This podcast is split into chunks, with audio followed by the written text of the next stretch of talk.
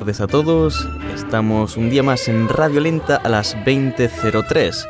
Emitimos en directo por twitch.tv barra radiolenta y luego podremos escuchar los podcasts en la plataforma de iVoox.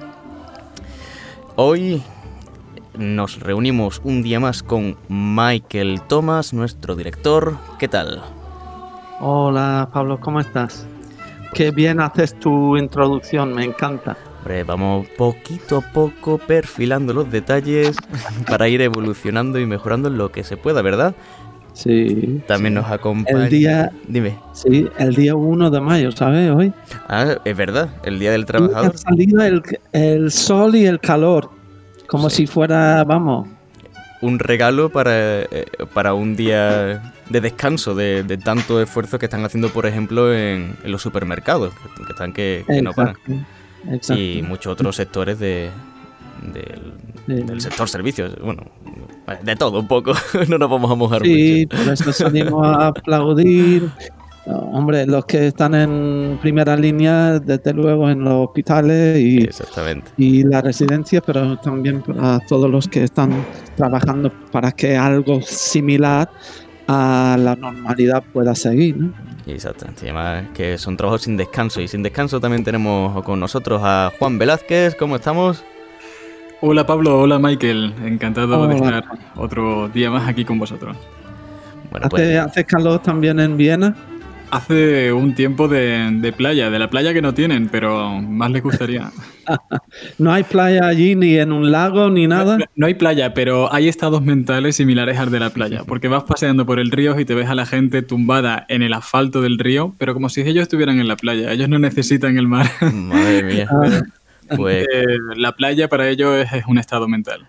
Con este y estado la otra, mental la os otra dejo en noche habla... Ay, perdón, Pablo. Nada, perdón, simplemente para, para decir eso, que con este estado mental os dejo y estoy a lo que os haga falta, ¿vale? Aquí detrás de los medios. Venga, Estupendo, gracias, Pablo. Pablo. Eh, el otro día hablábamos de, de Bratislava, ¿no? ¿Te acuerdas en otro podcast? Sí, sí, y, sí, claro. y Brati- tú estabas hablando de Bratislava, pero está a, no sé, a media hora de Viena, ¿no? Algo así. Sí, realmente creo que es algo así como una hora, un poquito menos. Ah, vale. eh, son unos 60 kilómetros entre, entre Viena y Bratislava. Sí. Yo nunca he ido, pero bueno, aquí la gente le suelen decir a Bratislava Partislava, porque se suelen ir allí de fiesta. Entonces, Ah, es una ciudad que se ve, es muy pequeñita, se ve como en. y la en cerveza día. más, más barata, ¿no? O- Sí, la cerveza es más barata, el transporte es mucho más barato, entonces, bueno, pues. Pues te digo la verdad, merece la pena, ¿eh? Viena, desde luego es una joya, pero Bratislava también lo es, ¿eh? Sí, pues Es nunca he estado, pero, pero me gustaría sí, sí,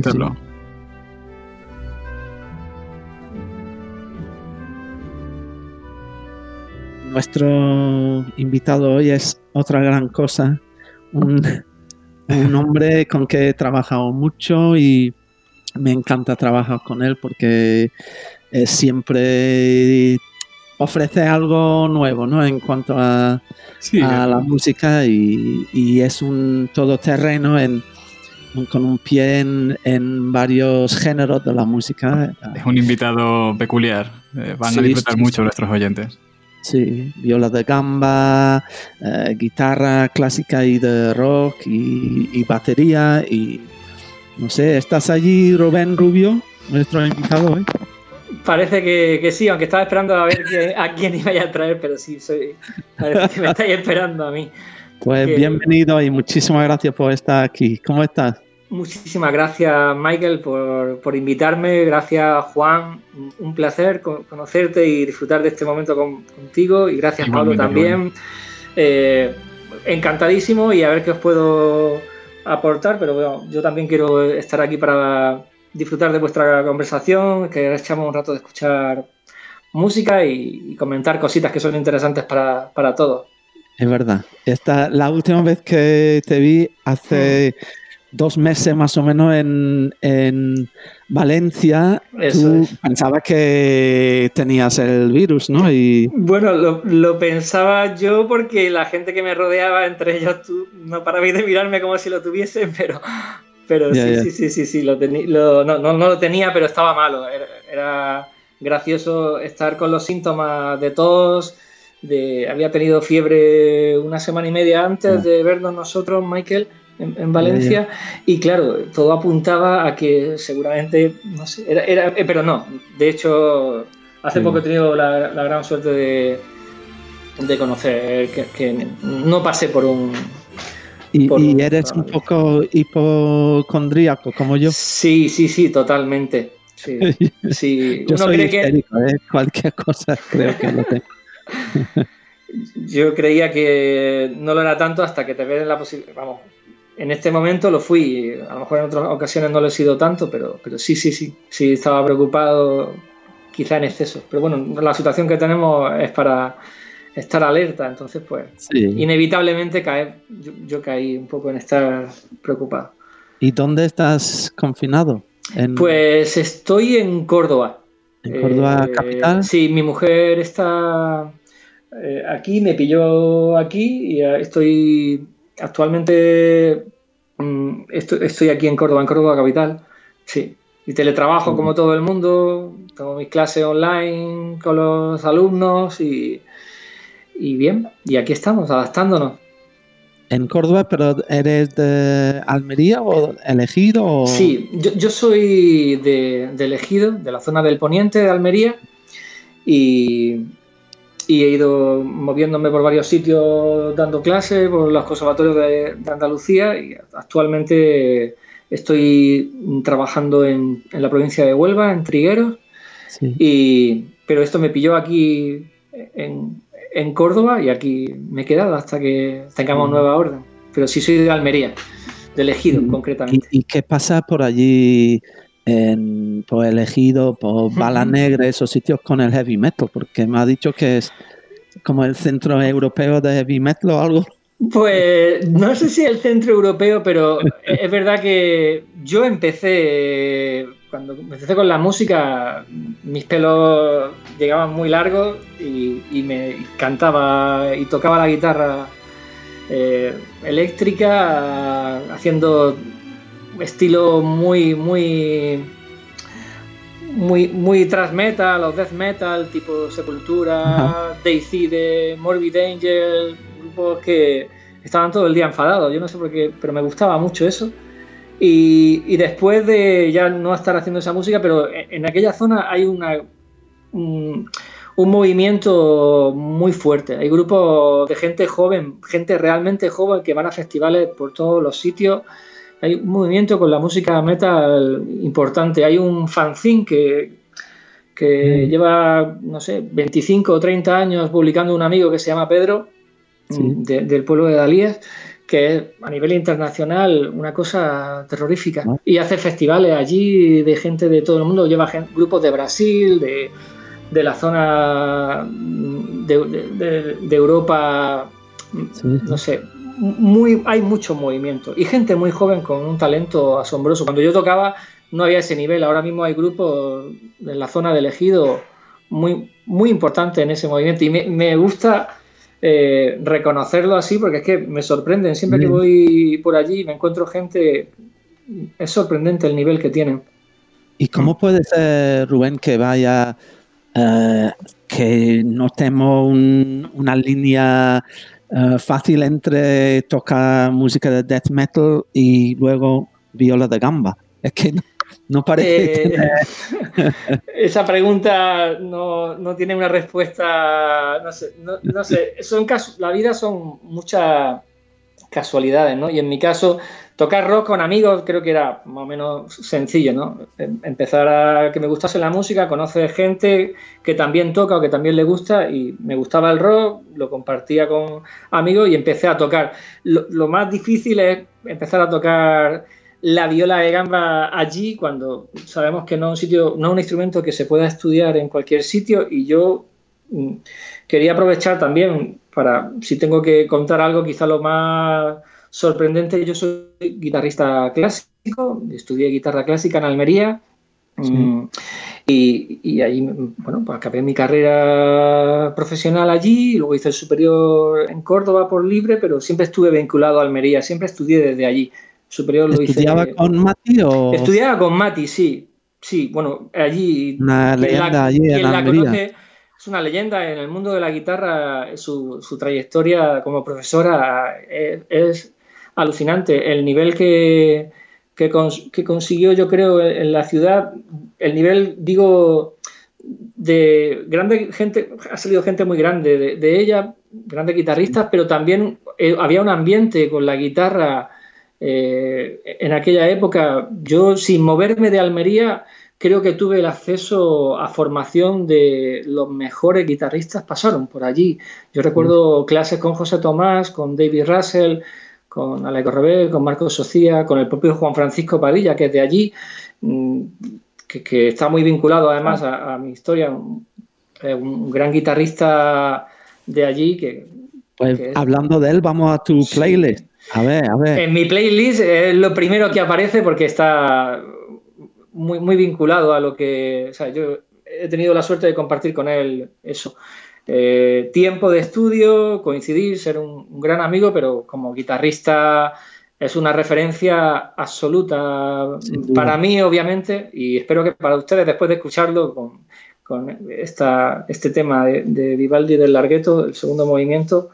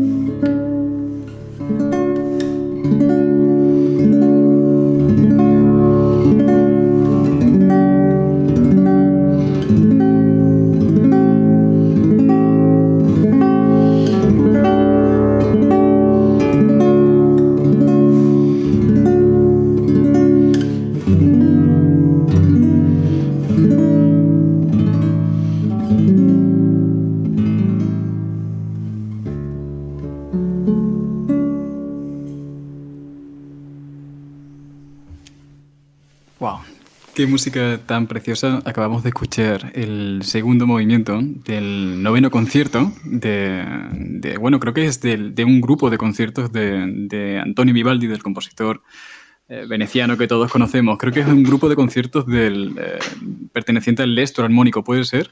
Rubén. Eh, pues mira, la verdad es que lo desconozco, el 320, pero no sé si pertenece al Lestro armónico.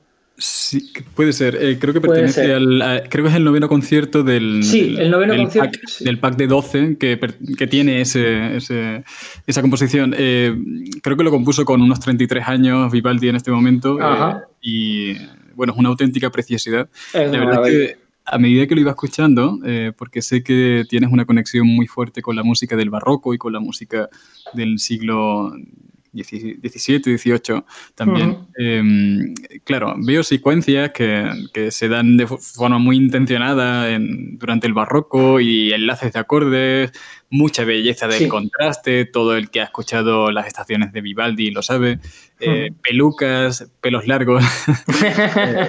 Eh, ¿Empiezan aquí las conexiones entre el barroco y el rock? Ah, absolutamente, estoy de acuerdo. Creo que Vivaldi en, su música eh, transmite algo parecido a cuando escucha a un grupo de rock tipo Iron Maiden o esa fuerza en, las estaciones de Vivaldi cuando escuchamos esos movimientos tormentosos, ¿no? rápidos, con una energía. Creo que esa energía eh, en, esa época era el símil quizá a, lo que ahora cuando ponemos una banda con un sonido potente, tocando rápido, con un sonido denso, como puede ser el metal o el rock. a la gente le engancha eso. Y, creo que, esa fuerza está sí, puede estar muy relacionada. Sí, yo a, menudo, a veces encuentro conexiones entre las tendencias actuales. Ya, bueno, sé que el heavy y todo esto no es algo tan actual, aunque se sigue dando hoy en día, pero el nacimiento es, bastante anterior.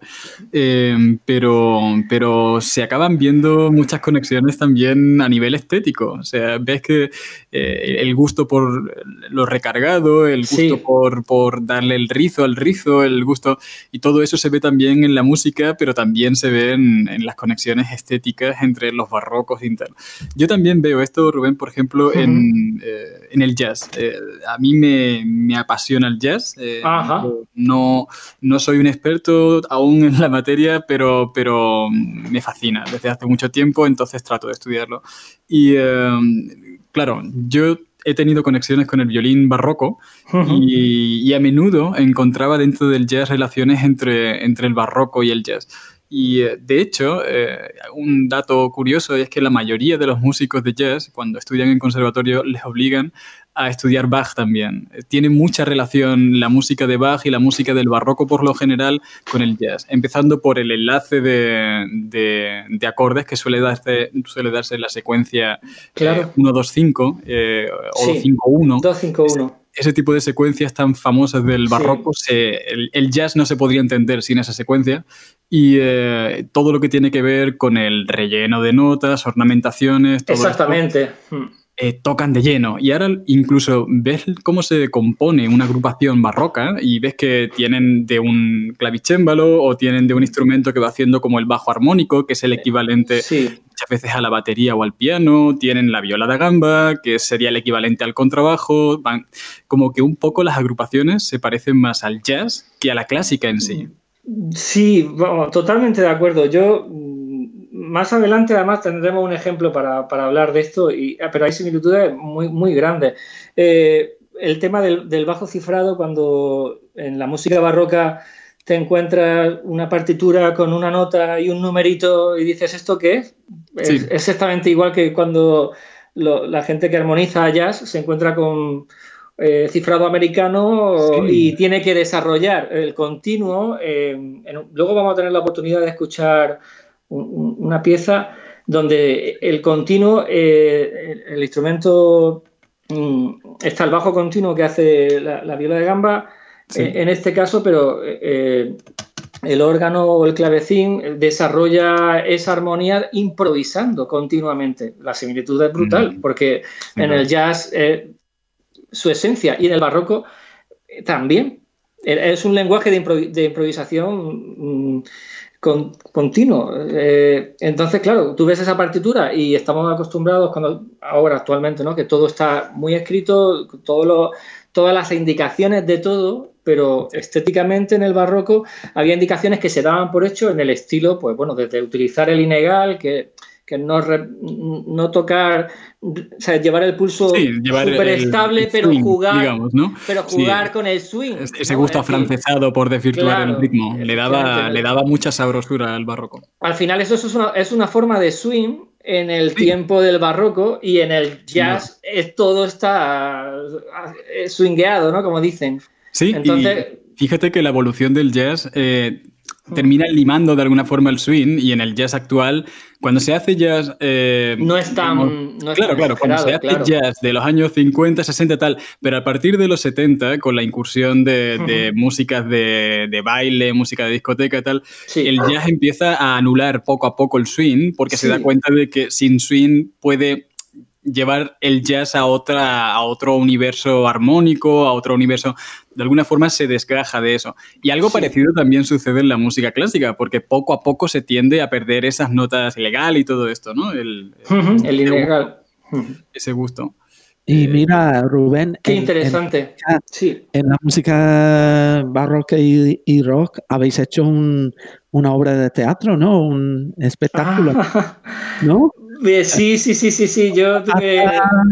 Y, y, Juan Frapadilla, ¿no? Sí, y con José Manuel Zapata tuve la. eso fue una de las cosas que hice que nunca me imaginé que podría hacer, pero me dediqué un año junto con José Manuel Zapata, un gran, un gran tenor que, que colabora también con, con, Michael y en el From Bach, tu Radiohead. Eh, y con Juan, Fra, eh, con Juan Francisco Padilla, que lo hemos escuchado hace un momento tocando la, guitarra, eh, hicimos un, tiempo una obra de humor, pero utilizando música mm, con instrumentos barrocos, ¿no? con la viola de gamba en mi caso, Juan Francisco Padilla con, con, con laúd renacentista y los dos también utilizando guitarra, alternábamos guitarra española, guitarra clásica con, con estos dos instrumentos y José Manuel Zapata cantando. Hicimos una obra de teatro, estuvimos en, en Madrid, en Matadero, eh, pues haciendo una representación de una, una, obra que se llamaba Barroqueros. Era algo surrealista, lleno de humor, lleno de música y, era... fue una experiencia maravillosa. Yo quizá con peluca no, yo tenía una melena considerable en ese tiempo y no tenía que utilizar peluca. Yo tenía un pelo muy largo en ese tiempo. Y Juan Francisco Padilla también. Sí, teníamos los dos una gran melena y la verdad es que no, necesitamos mucho vestuario, mucho maquillaje, muchas mallas, pero no peluca. de eso nos libramos. Pero fue estupendo. Yo ha sido una, O sea, no me he reído en mi vida, creo que tanto como en esa época. Montar ese espectáculo con, con, Zapata y con Juanfra fue. Fue, fue, un aprendizaje y, un trabajo muy duro, pero fue, fue increíble, fue maravilloso. A la vez, eh, sí, humor, sí, pero la base. Eh, Todo mm, música y cantar. Claro, pero es algo cierto, ¿no? Que hay música y hay mucho género de música, pero es solo música, es todo música, ¿no? Sí, nosotros mezclábamos. Rock, jazz, como habéis hablado los dos, ¿no? Y Sí, sí, la música tiene estilos distintos, en épocas distintas y en la misma en una época concreta hay muchos estilos, pero al final hay cosas que se repiten, como decía Juan hace un momento, que él estudiando el jazz ha visto similitud entre el jazz, entre el barroco. Yo que toco viola de gamba también, guitarra clásica, cuando me he puesto a tocar rock, cuando me he puesto a estudiar batería, he encontrado una serie de elementos que se repiten en la técnica de cualquier instrumento y casi de cualquier estilo, con conceptos estéticos distintos, pero yo he encontrado unas similitudes que te, que te hacen entender cosas desde otro instrumento. Eh, hay conceptos desde la guitarra que no los he entendido tan claramente desde la guitarra, aunque llevaba muchos años estudiándolo. Cuando me salí de ese instrumento y empecé a estudiar otro y veía que podía eh, mm, conceptos que tenía e, en la guitarra llevarlos a otro instrumento para estudiar técnica y decía, pero sí es lo mismo, pero llegaba a entender mejor y cuando cogía la guitarra había cosas que me salían más fácilmente por haber estudiado eh, batería que por, repetir 20 millones de veces lo mismo con la guitarra. Era una cosa muy extraña. Y, ah. hmm. ¿Y cómo puede, y, en la batería, si ellos, si los otros son instrumentos, digamos, melódicos, ¿cómo, ¿cómo puedes trasladar eso a la, batería? Pues. No es lo que has dicho, pero más. En general, yo eh, las sensaciones de fraseo, de relajación, de buscar una línea, de, tener dirección en la música, al final las melodías son, están dentro de una, escala, de un modo, de estudias, eh, se te queda. En la batería pasa un poco el ritmo, eh, con, el ritmo pasa un poco igual. Cuando tú estudias elementos rítmicos que tienes que ordenar, sigues teniendo una estructura, sigues teniendo unas sensaciones unas direcciones musicales y, el complemento de tocar un instrumento melódico y un instrumento que te obliga a sentir el ritmo con esa profundidad es alucinante. Y, yo encuentro mm, mucha cercanía en, la forma de, sentirlo, aunque uno tiene una melodía concreta, ¿sabes? Melodía y la otra no tiene melodía, pero, pero sí tiene la misma forma si, si te pones un poco a a, estudiarlo en serio, sí encuentra, bueno, pues que hay una estructura y tienes que sentir esa estructura de una manera determinada físicamente, emocionalmente, llevarla a la técnica.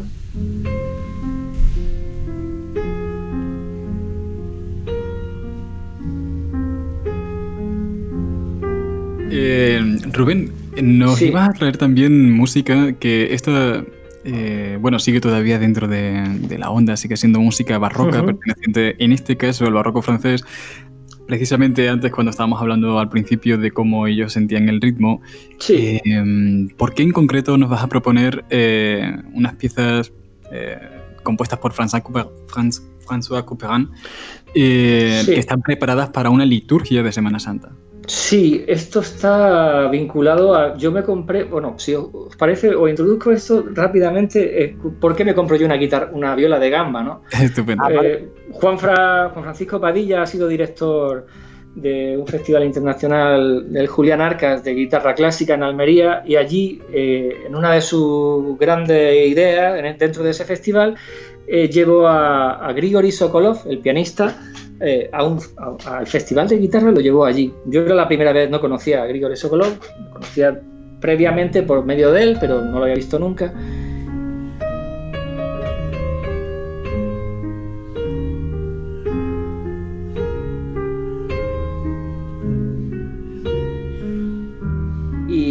Y, para nosotros fue un, un momento eh, un antes y un después. Fue una cosa que cambió todo. Yo era la primera vez, creo que no pude, que me tuve que emocionar sí o sí escuchando a Sokolov eh, en directo. Fue una cosa, a mí, me, a, mí me rompió, sí. Yo salí de allí loco y todo el mundo que estaba allí fue un concierto muy, muy especial. Recuerdo escuchar el César Frank, el preludio, coral y fuga, que aquello fue de verdad, eh, muy, muy impactante. y fue tan impactante que a la siguiente oportunidad que tuvimos eh, nos fuimos en un viaje juntos, Juan Francisco, mm, Francisco Padilla y yo, y más amigos ¿no? de Almería, eh, nos fuimos a ver a Sokolov, a Jerez de la Frontera y a Sevilla en el mismo fin de semana. Tocaba, si no recuerdo mal, un viernes en Jerez y un sábado en Sevilla. Y, y, nos fuimos allí, estupendo. Y en medio de esos dos conciertos, eh, nosotros íbamos a Sevilla eh, desde Jerez y, y Juan siempre con la música barroca nos encantaba, escuchábamos música, compartíamos mm, gustos y, yo no sabía lo que era una viola de gamba, no, no lo conocía. Pero él me decía siempre, estaría guay, a ti te pegaría tocar la viola. Y yo lo miraba y decía, sí, me encantaba el cello, sabía que tenía similitud, o sea, sabía lo que era, pero no había visto nunca una, ni, ni me había preocupado demasiado.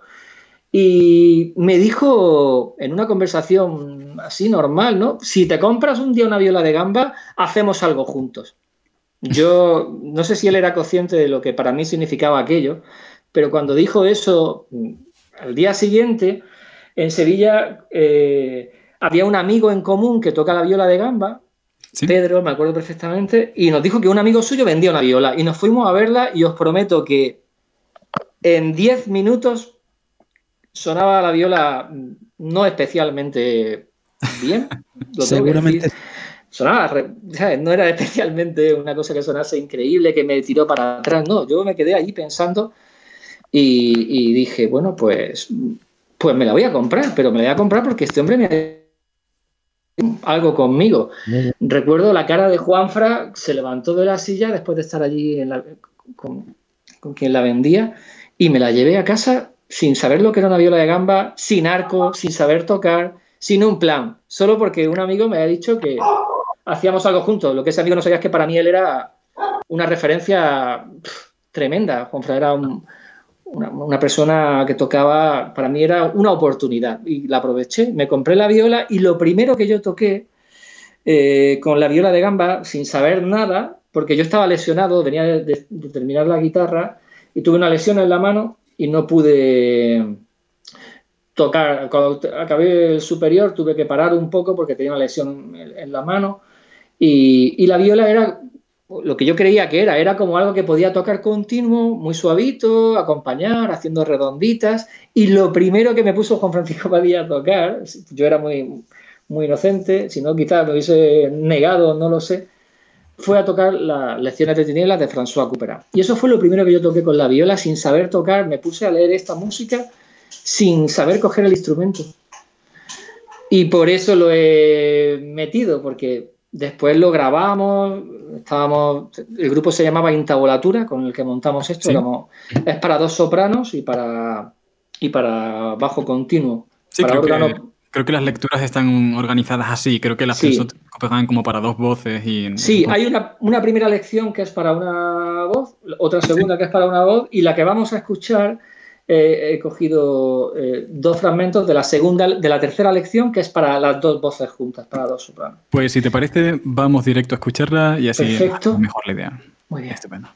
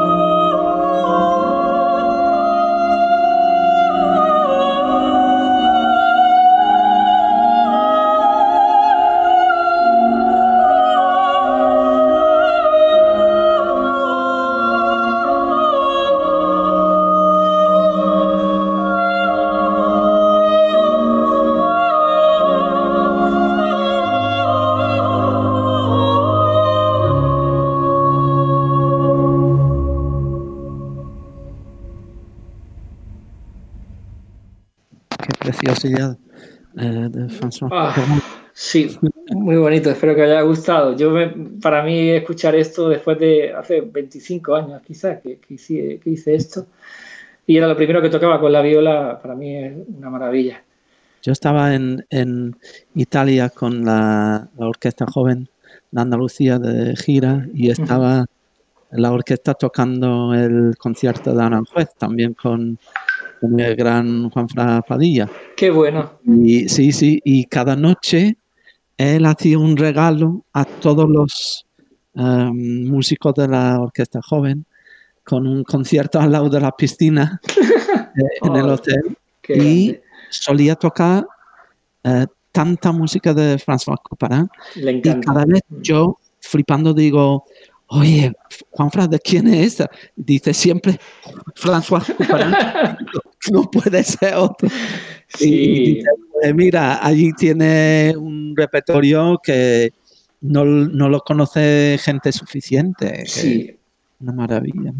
No, Juanfra, eh, François Couperin, si le tenéis oportunidad de. Creo que en el disco Arbum de él hay algo grabado de Scarlatti, creo que hay algo de Couperin, al- algún preludio. Es asombroso el concepto que él tiene de esa música porque le, le gusta a rabiar y, la ha interiorizado, creo que de una manera con el lenguaje del barroco, pero con el sonido de la guitarra también. Es terrible, sí.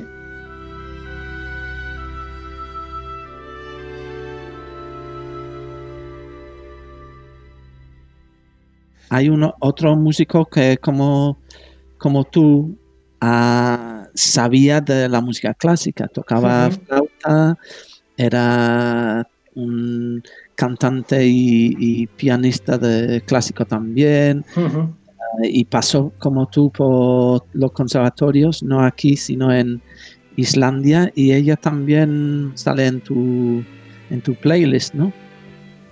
La islandesa. Ah, sí, Cristina Courtin. No, hablo ¿No? de Björk. De Björk. Ah, Björk, claro, perdón, perdón, perdón, se me fue. No, es que no, es una, una trampa porque nadie piensa en ella. Sí, no, como- no, perdón, eh, eh, eh, efectivamente, es que al decir que tenía formación de pianista clásico, había pasado por el conservatorio, yo eso lo desconocía, Michael, fíjate que, qué bueno, no lo sabía, qué bueno, sobre todo, pero no, porque yo he trabajado con ella y, lo sé. y es eh, música, vamos, inmensa, de, que sabe todo de la música clásica también, ¿no? Y como, como tú, se mueve en, en muchos terrenos, ¿no? E incluso hablábamos de hacer una versión de Piero Lunet, de Schoenberg, y es uno de los, los músicos que hoy en día eh, están ah, más que nada triunfando por ser de ningún sitio donde les podemos re- realmente eh, encasillar. Y, creo que es igual que tú, y, me, parece muy, muy atractivo tener algo que ver con muchos más géneros que eh, lo nuestro, ¿no?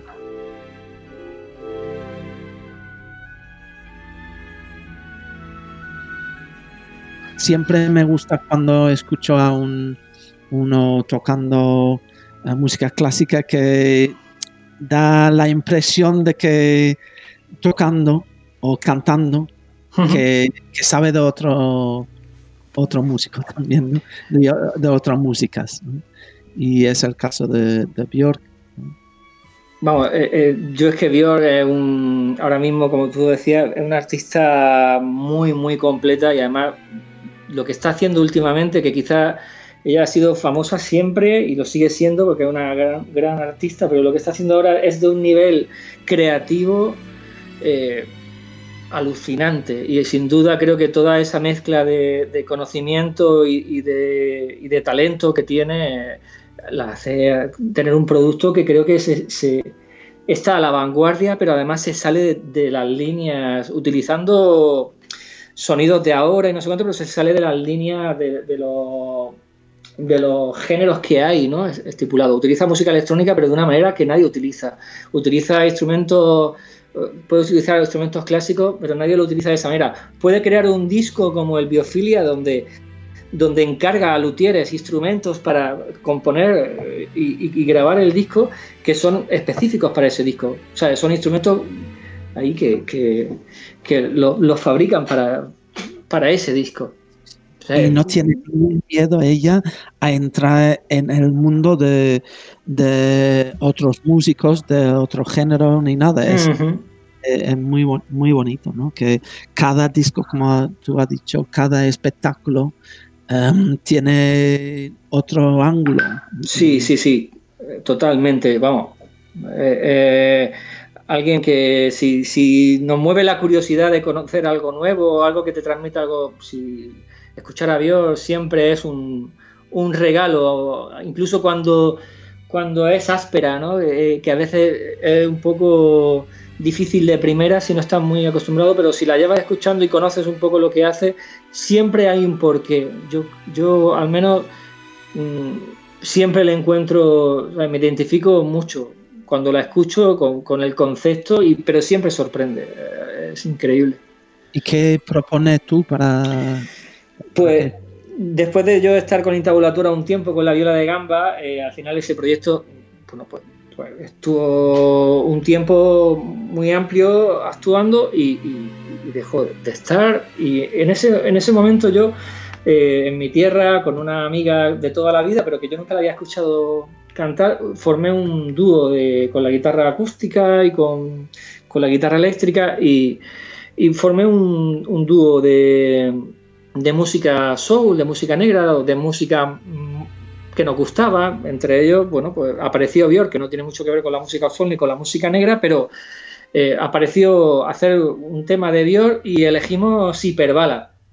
Hiperbala pues, es un tema que después ha estado vinculado, como tú bien sabes, Michael, a, muchas cosas que hemos hecho y, empezó, yo hice un arreglo para, guitarra mm, y voz con ella y, y bueno, una aportación de algo que yo he hecho muy muy casero, lo grabamos en casa de Juan Francisco Padilla además, que, me, que el arreglo lo hice yo, pero él me ayudó con el arreglo en el estribillo, hicimos unos cambios, sabes que él forma parte también un poco de esto que vamos hoy y, y, que de una cosa que, a mí me encanta y que luego dio, o sea, tuvo más consecuencias después, ¿no? El haberlo hecho. Y era importante meterlo en este playlist para, para contar un poco lo que estoy contando y para que entendáis que es lo que yo hago, lo que a mí me gusta después de escuchar a Cooperán.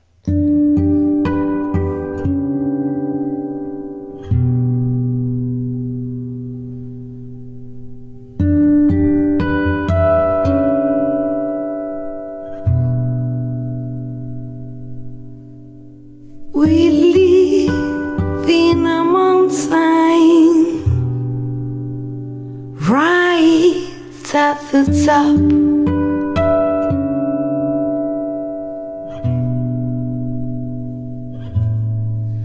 There's beauty for view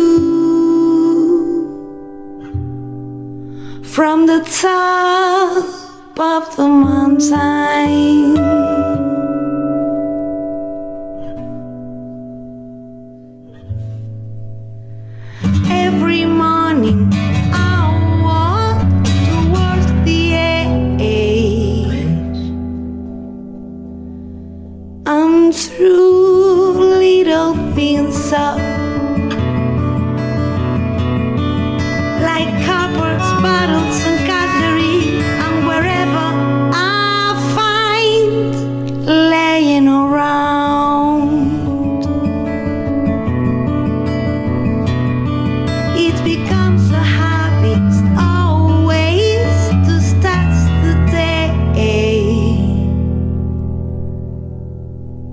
through.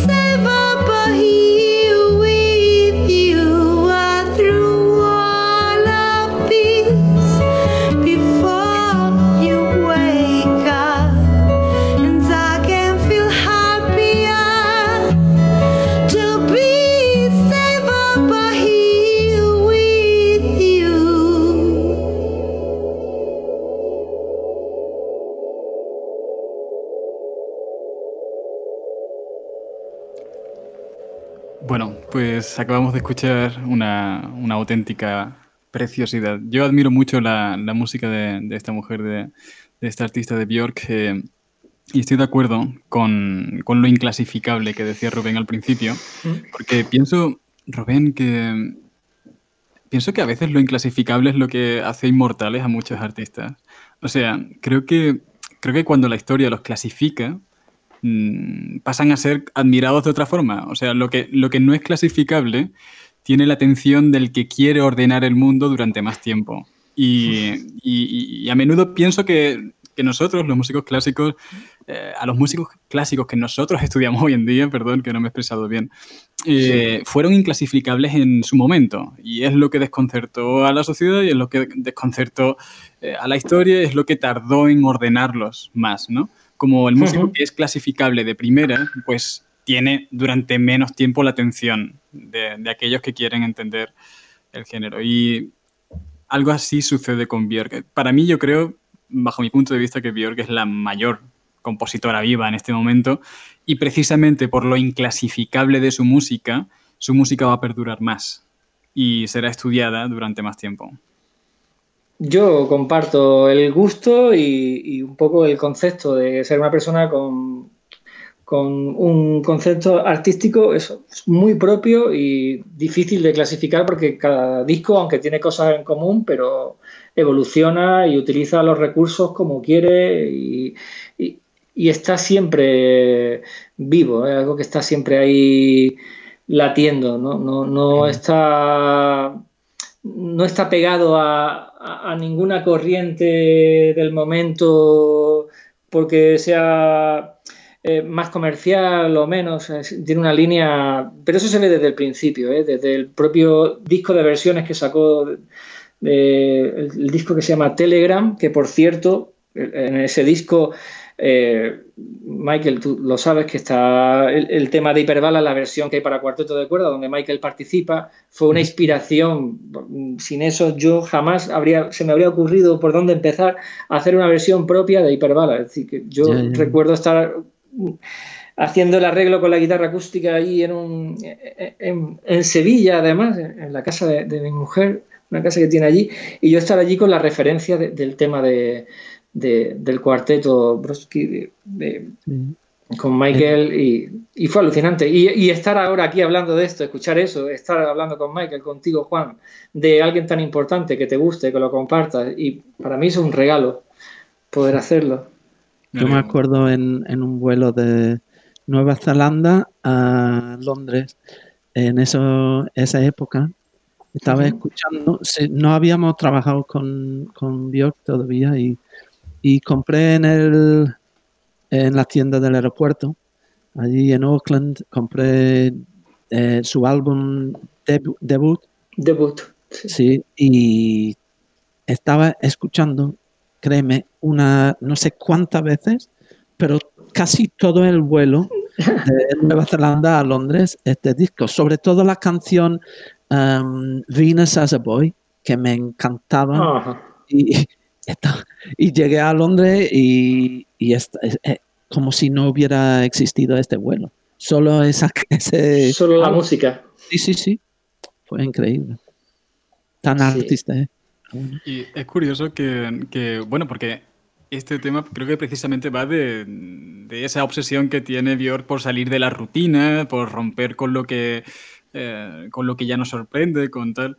Y, um, pero sin embargo, el siguiente tema que nos propone, que, Sí. que es del, del grupo británico Radiohead, que a mí me apasiona ese grupo desde, A todos. desde hace ya uno- unos años estoy, estoy fascinado con la, con la capacidad expresiva de este grupo, es, es increíble.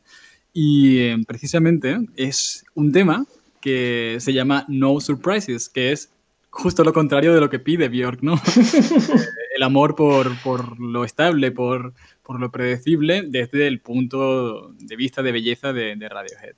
Entonces, ¿por qué, ¿por qué en concreto este tema, Rubén?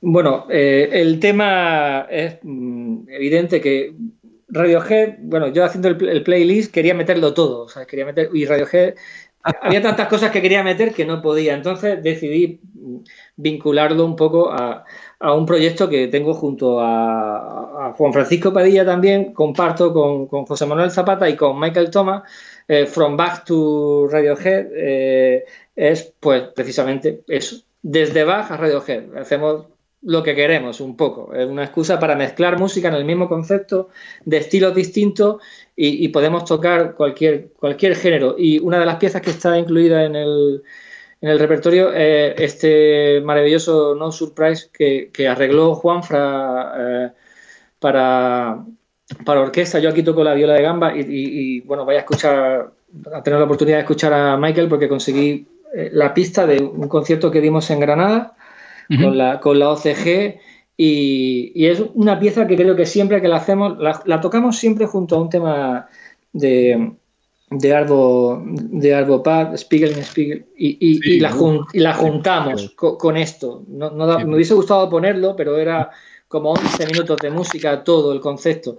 Y, he elegido esto porque sigue estando vinculado a, a, a, esa mezcla que en mi vida siempre ha habido de la música clásica con elementos modernos y, por, y claro, y tener la, ese documento junto con Michael Zapata y Juan Fra, para mí es pff, una flipada, ¿no? Tanto por la música que tocamos por como con, con quién, ¿no? La comparto.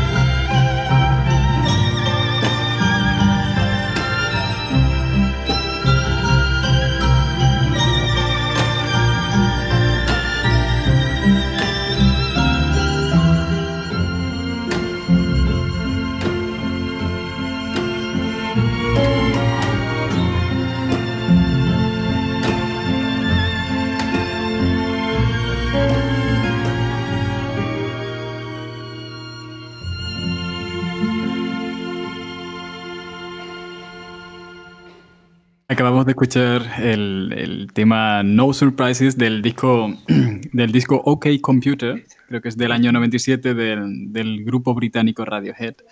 Y es una auténtica preciosidad esta versión, ¿eh, Rubén? Eh, de verdad. O sea, me impresionaba ah. porque eh, precisamente eh, ha, ha, habido un poco eh, históricamente con este tema de Radiohead un poco malinterpretación de lo que el grupo a priori quería. O sea, porque parece ser que el Ajá. grupo lo que quería era como dar un poco el, eh, el crear la atmósfera esta típica de Marvin Gaye, de, de hacer un sí. poco de música soul o un poco de, de smooth soul, como algo parecido. Y eh, sin embargo, cuando yo escucho la canción original, este tema de Radiohead, sí. no me da tanto esa sensación, pero uh -huh. escuchando vuestra versión, sí, eh, porque nah, estaba, bueno. estaba, muy bien acentuado en los tiempos débiles y, y parecía sí. que era precisamente un tema de soul. Y, eh, ¿sabes? Como que casi que me gusta sí, más el... la, la, la, versión. Sí, sí. Eh. La viola la viola de gamba eh, que suena al principio junto con, con Juanfrey y con, con, Michael va haciendo un poco sí, ese tema de como si fuese un contrabajo con pizzicato y el sí. bajo puede dar esa sensación de, de sonido Motown en algún momento. Es sí. increíble porque en, lo, en, los ensayos con las, las orquestas, ¿no? como los contrabajos de la orquesta que deberían hacer más o menos lo que está haciendo um, Rubén uh -huh. En, eh, en, cierto momento en esa canción y en otras, ¿no? en, este, en este From Back to, to Radiohead. Sí, eh, sí.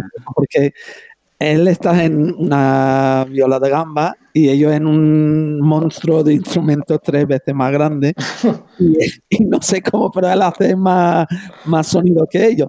Y dice, no, así, así, y al final toda la plantilla de contrabajo de la Orquesta de Granada o cualquier orquesta no están sonando, vamos, tres, cuatro veces más, más fuerte que normal, pero Qué no bueno. están de ese tipo de, de cómo tocar, ¿no? Sí, no es habitual ¿eh? tocar así en su repertorio, claro.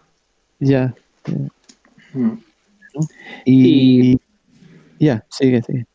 No, no, no, eso, comentar que, que en el From Back to Radiohead, pues obviamente de Radiohead hay varias cosas, hacemos también eh, eso, No Surprise, y luego eh, Paranoid Android también es un tema que me hubiese gustado eh, poner muchas cosas, pero el concepto sobre todo era el que quería transmitir y qué mejor que esta pieza que es súper bonita, muy reconocible, pero además eh, que, que, tiene ese, ese carácter que a lo mejor no sabía Juan que, que su intención era tener ese groove más mm, pausado, ¿no? De la música negra, soul o algo, que es la música que a mí me fascina, es lo que más hago con, con la cantante que hemos escuchado antes, con Estefanía, haciendo hiperbala. El, el, la mayoría del repertorio que yo hago es, es, de música de ese tinte y, y escuchar eso de ti, que, que, te haya resultado ese, ese sonido reconocible, pues,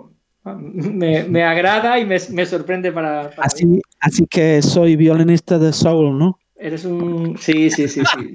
Llevas el groove en las caderas, Michael. no solo los. Qué bien, qué bien.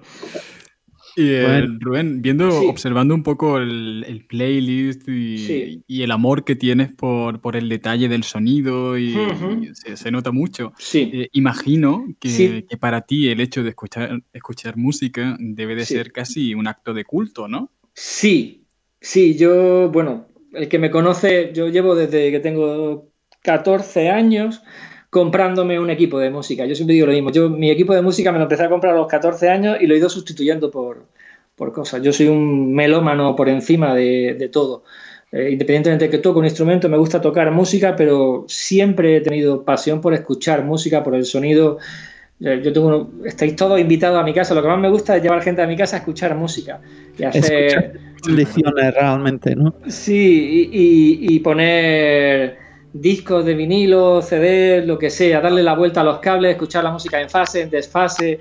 Eh, me gusta muchísimo el tema del sonido y, la, los músicos que me, la música que escucho me, gustan las canciones, pero creo que al final hay algo en el sonido de, la identidad de, cada artista que escuchas te, te, engancha por algo. Hay discos que canciones que versionea gente que le da otro sonido que, que no las puede oír y sin embargo hay versiones por un artista, por un sonido concreto, por una grabación concreta que es que no la puedes sustituir por, por otra. Y Rubén, para, para, los oyentes, y yo me incluyo entre ellos en este caso, sí. que no estamos tan acostumbrados a cultivar eh, el acto de escuchar música. Sí, eh, sí. ¿Qué nos recomendarías para empezar a escuchar música con, con más amor, con más detalle? Con... Lo más importante, yo creo que es, mm, hoy día cualquier dispositivo, hay calidad para escuchar música en cualquier sitio. Lo, lo más importante es crearse, yo creo que un espacio en el, en el que acomodarte para poder disfrutarla porque la calidad de la música puede estar en, a muchos niveles. De hecho, yo me metí, yo empecé a escuchar música en equipos de high-end, de amigos y tal, y es un mundo, ¿no? Y las válvulas y tal, y, y es muy complejo. Yo, yo soy un enamorado de eso, pero reconozco que no, no sé si recomendarlo, que sí que lo hago, por supuesto, pero es, es difícil. Yo encontrar el sonido de mi equipo ha sido un uh -huh. sufrimiento a la vez que una gran alegría, pero ha sido un descalabro a veces, porque son inversiones grandes y encontrar el equilibrio es, es configurar un sonido, es buscar los elementos que encajan entre ellos, es muy complejo. ¿Podrías y, decirnos un poco por encima con qué sueles tú escuchar música? ¿Con qué equipo sueles escuchar música? Bueno, yo actualmente hay... Tendrás varios, imagino. Sí, bueno, tengo uno básicamente que, que, se, que lo dedico a esto, tengo bueno, unos altavoces Herman Physic que, que tienen un sistema eh, de medio agudo, eh, un driver de medio agudo en forma de cono, que no es un altavoz normal, que dispersa el sonido y crea. Es muy holográfico todo, ¿no? Wow. Sí. Y, y, luego, pues, de, de, todo. Bueno, Alnic en la amplificación, eh, no sé, cable Synergistic. Bueno, hay, hay muchas marcas y, y mucho, muchas configuraciones y, y voy, voy, cambiando cosas, aunque intento ya no, no moverlo porque eso es, es, un no parar. Al final, lo, por eso decía, lo más importante es encontrar un sitio, un espacio, tener un espacio en casa con el equipo que tengas sí. y, y, ponerlo, ubicar muy bien los altavoces. Eso sí lo recomiendo, la habitación, siempre los altavoces eh, o la escucha mejora una barbaridad si la ubicas bien. Si buscas el sitio donde... O sea, que, que, no haya resonancias con los altavoces si están apoyados en algún sitio, pues intentar tener desacoplos para ello, pero con lo que tengas, creo que al final mmm, encontrar un espacio donde escuchar es lo más importante. Y luego, pues cada uno que encuentre se su dinero y su tiempo para investigar y eso, pues, que encuentre un equipo y marca. Hay tiendas especializadas, hay de todo. Hay una que puedo recomendar, si, si me permitís, son Sevilla. En, Por supuesto es una referencia absoluta. Pedro, eh, eh, un tío que sabe mucho y si alguien está interesado en, en, encontrar lo que le viene bien, lo recomiendo absolutamente.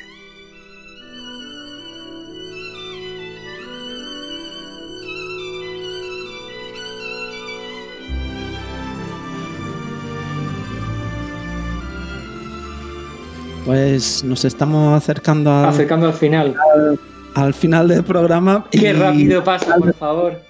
De tu gran playlist. Y mira, Bjork, increíble, una musicazo, ¿no? Pero también hay otro que es similar, similar y por desgracia, por mala suerte de todo el mundo, no está con nosotros. Y y madre mía, qué, qué voz, qué invent, no sé, todo. Con todo, con todo. todo.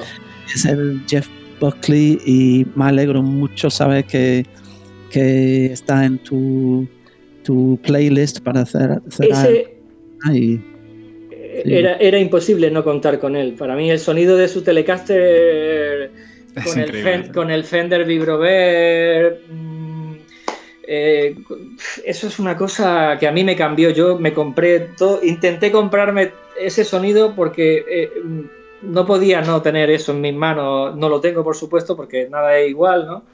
Pero in, intenté acercarme a poder en, en, en el, en, con Cover Club, con el, el, dúo que tengo con esta chica, sí, sí. Eh, con Estefanía. Eh, o sea, yo cada vez que cojo la guitarra lo, la cojo para intentar disfrutar de eso que, que siento cuando escucho a, a Jeff Buckley. Y este, eh, esta canción, que es de Strange Fruit, de Billie Holiday, pero hace una versión en el disco en directo eh, del Living Cine, que es un local en Nueva York, donde la gente de Colombia lo descubrió allí y se quedaban locos, ¿no? Era una persona que, que derrochaba tanta fuerza que al final lo impulsaron, ¿no? Y me parecía bonito eh, poner esto porque es la esencia, ¿no?